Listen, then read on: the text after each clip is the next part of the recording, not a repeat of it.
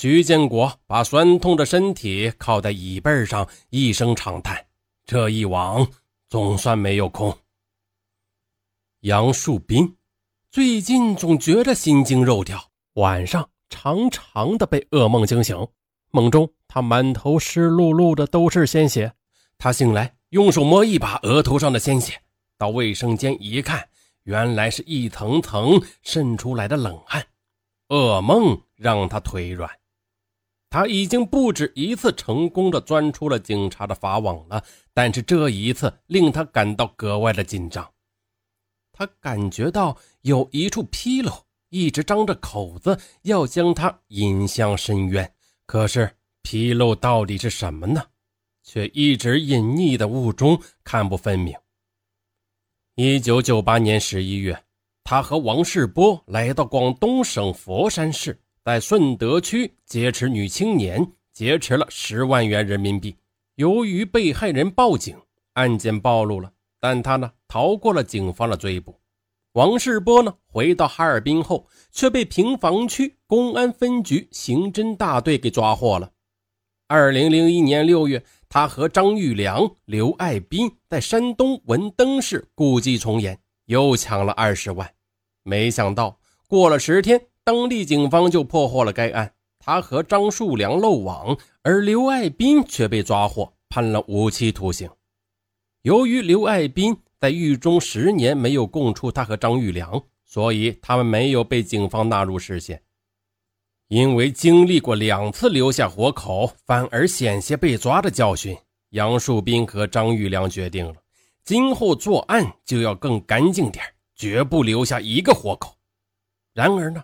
人算不如天算。二零零二年九月，吉林船营区的那起案件，由于下水道反出碎肉，更是吓得他屁滚尿流。刚刚抢了钱，杀了人，还没来得及完全的毁尸灭迹，就把两具尸体留在现场，是落荒而逃了。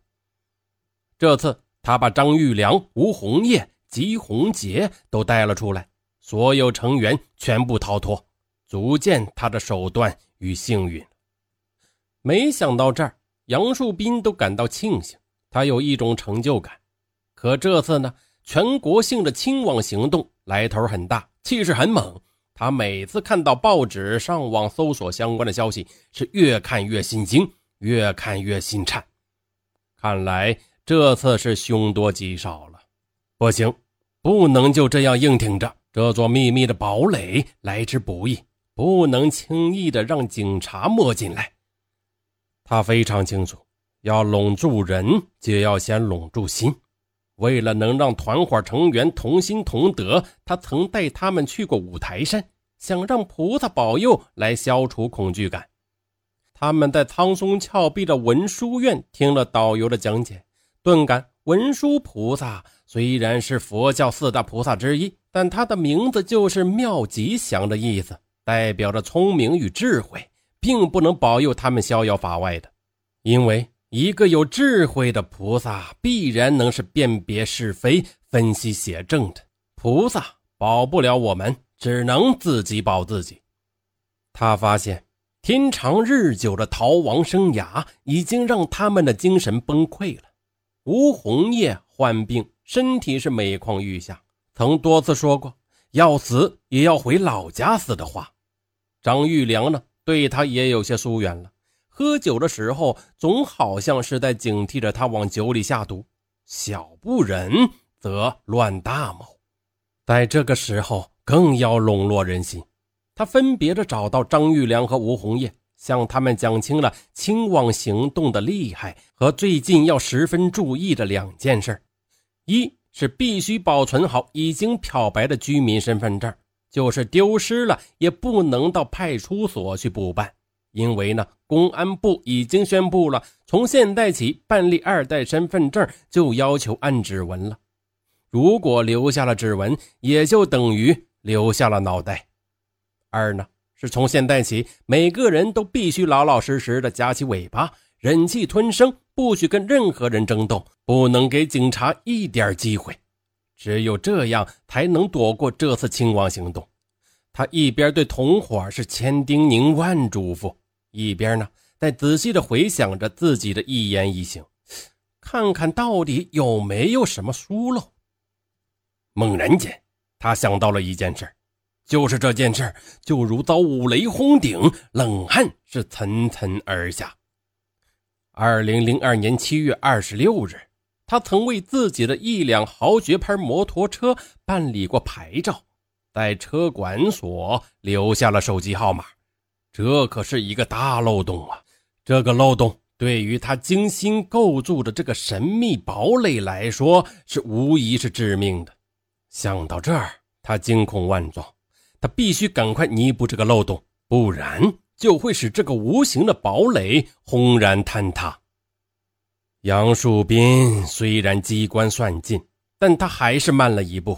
他做梦也没有想到。徐建国正朝着他担心的这个漏洞一步步的悄悄的摸索而来。漂白身份的张玉良，现在的名字叫王学国，在包头开着一家保健磁疗店。接到大哥杨树斌的电话时，他的心中莫名的升起一种恐惧，他感觉到脖子上的绞索正在逐渐的勒紧。夜深人静。他回味自己的前半生，竟生出难得的留恋。他留恋的不是现在，而是二十年前的青涩。张玉良自己都几乎忘了，他曾经是一个品学兼优的大学生。大学毕业后，开了一个小买卖，买了一台面包车，搞经营。然而呢，天公不作美，他的小买卖赔了。也就是此时，他邂逅了曾经的发小。杨树斌，重新认识杨树斌也是他一生的噩梦。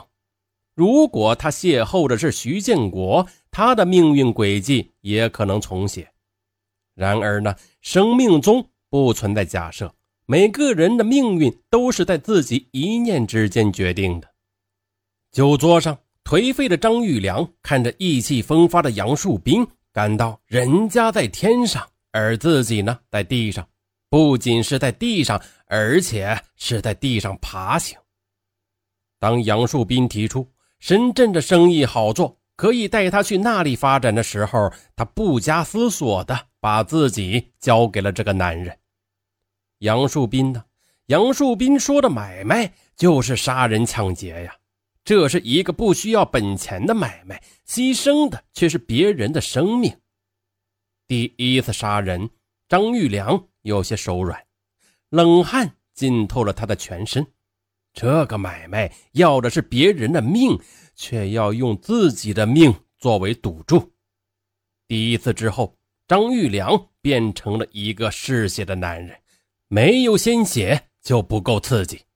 他知道，迟早有一天，他要面对的是自己的鲜血，搅碎被害坐台小姐的骨头。他干得格外的认真。就像是艺术家在完成一件艺术品，他确信鲜血可以掠夺一个人的灵魂，在热血的浸泡下，他的灵魂已经脱离了躯壳。定居包头，漂白了身份，他希望曾经的一切都没有发生，但是噩梦如影随形，他越来越惧怕杨树斌。这个把自己领上绝路的男人，不是一般的心狠手辣。每次杨树斌召集大家吃饭时，看着热热闹闹的场景，却不期然的让人心生寒意，都禁不住的在心里打哆嗦。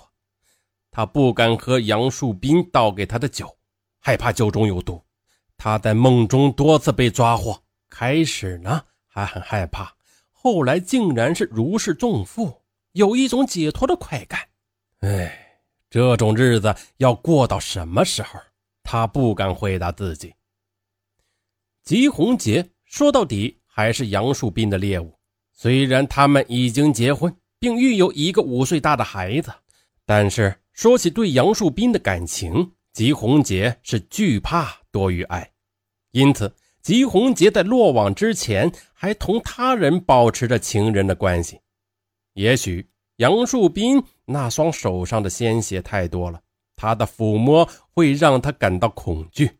吉红杰只有在别人的怀抱中，才能得到片刻的欢愉与宁静。那些死去女子的脸，曾经是他亲自选定的，他成了那些女子的勾魂鬼。黑夜里，那些面孔常常不期然的浮现，在空中漂浮着。他们没有身体，所以灵魂无所归依。